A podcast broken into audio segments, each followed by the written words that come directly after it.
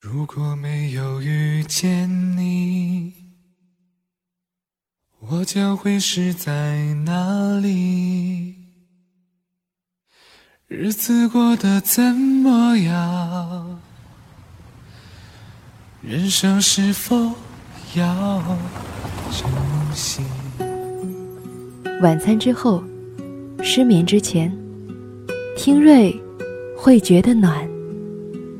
浅岛繁花，不只聊情感。也许认识某一人，过着平凡的日子。嘿，你好吗？我是瑞，感谢收听浅岛繁花。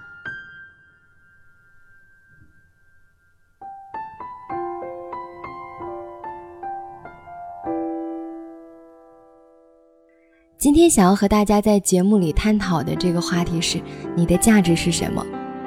其实，在很长的一段时间里，我对价值的认可和思考，一直都是我能够成为更好的自己，这就是我的价值。把它更细化，就是我能够完成一件事情，能够把一件事情做好，比如写好了一篇文章，或者录制了一期节目，这就是我的价值。我能够完成什么样的工作，就是价值所在。因为在创业之后的很长一段时间里，我都一直在不断的寻找学习的机会。我学习了很多时间管理、自我管理、思维管理的课程，还有各种新媒体所需要的知识的课程。在这种学习的过程当中，我反复的理解到关于价值的这个概念。价值其实并不单单是你是谁，你能够做什么，而是你能够为别人带来什么。我觉得这是一个思考的转变，从我到你的转变。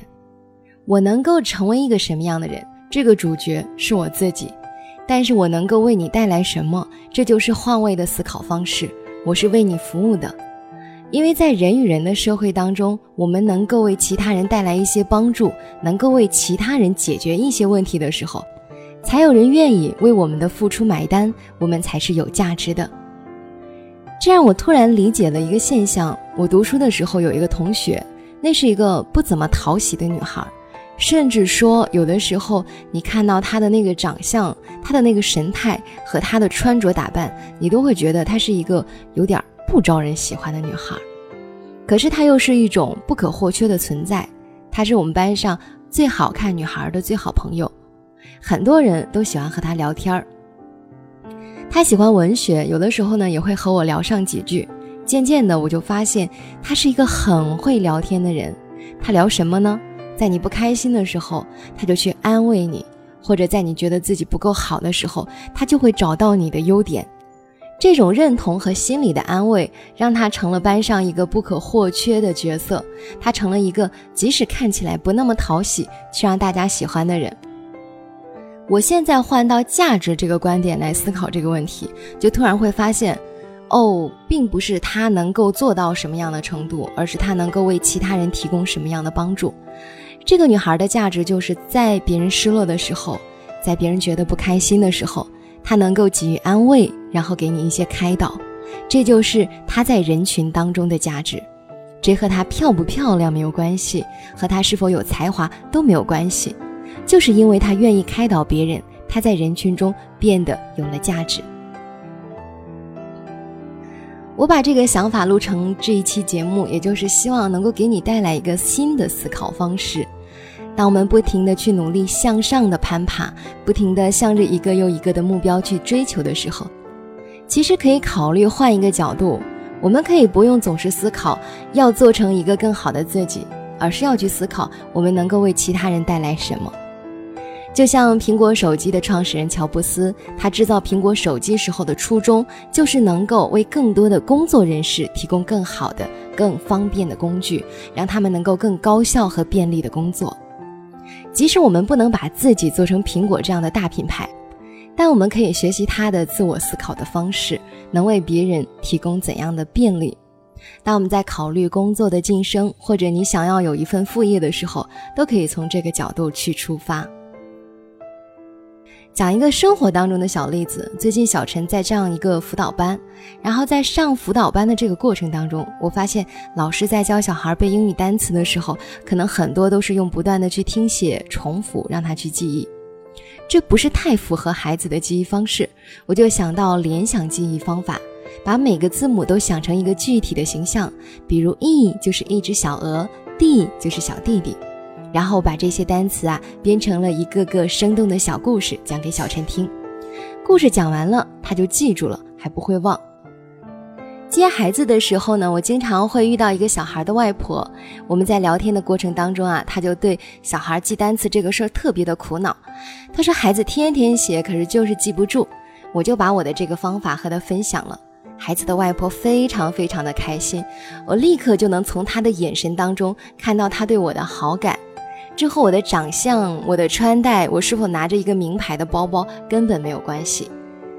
所以我们要做的，并不是让自己变得多么的完美、多么的全面，能够做到多么多么多的事情。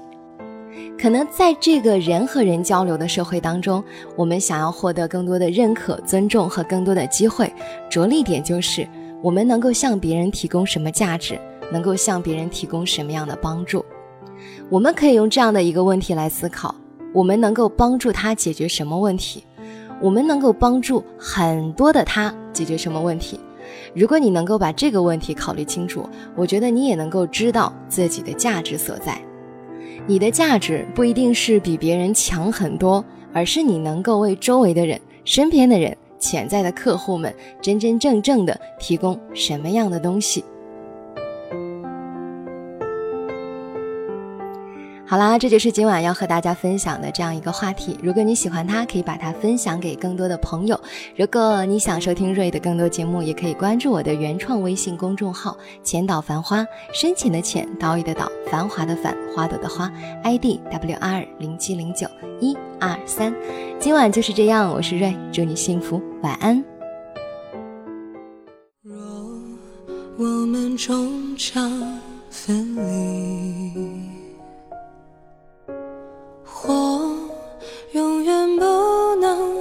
在一起，相别每秒，沉默如谜，等再会如期。若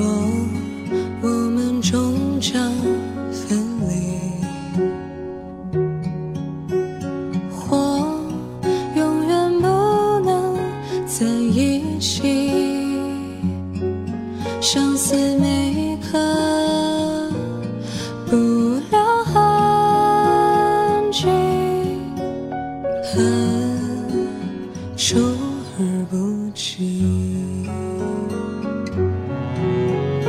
乐意与谁分享快乐，除了与你欢愉片刻，只可留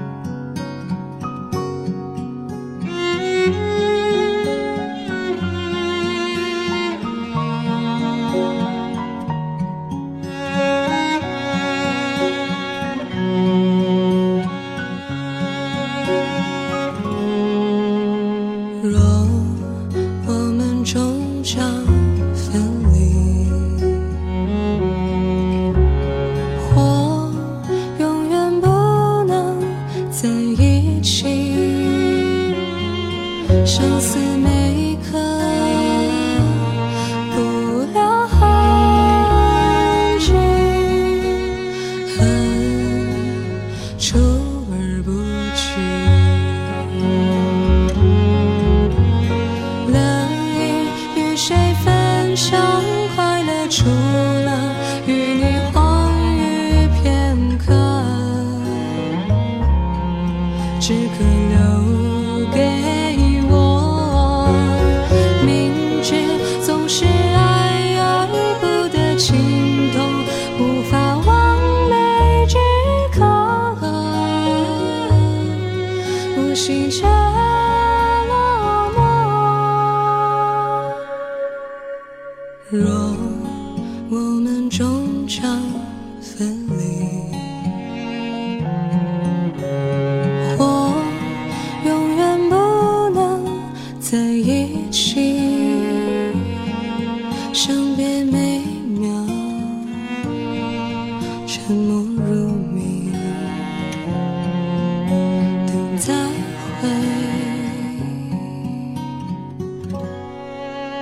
如不。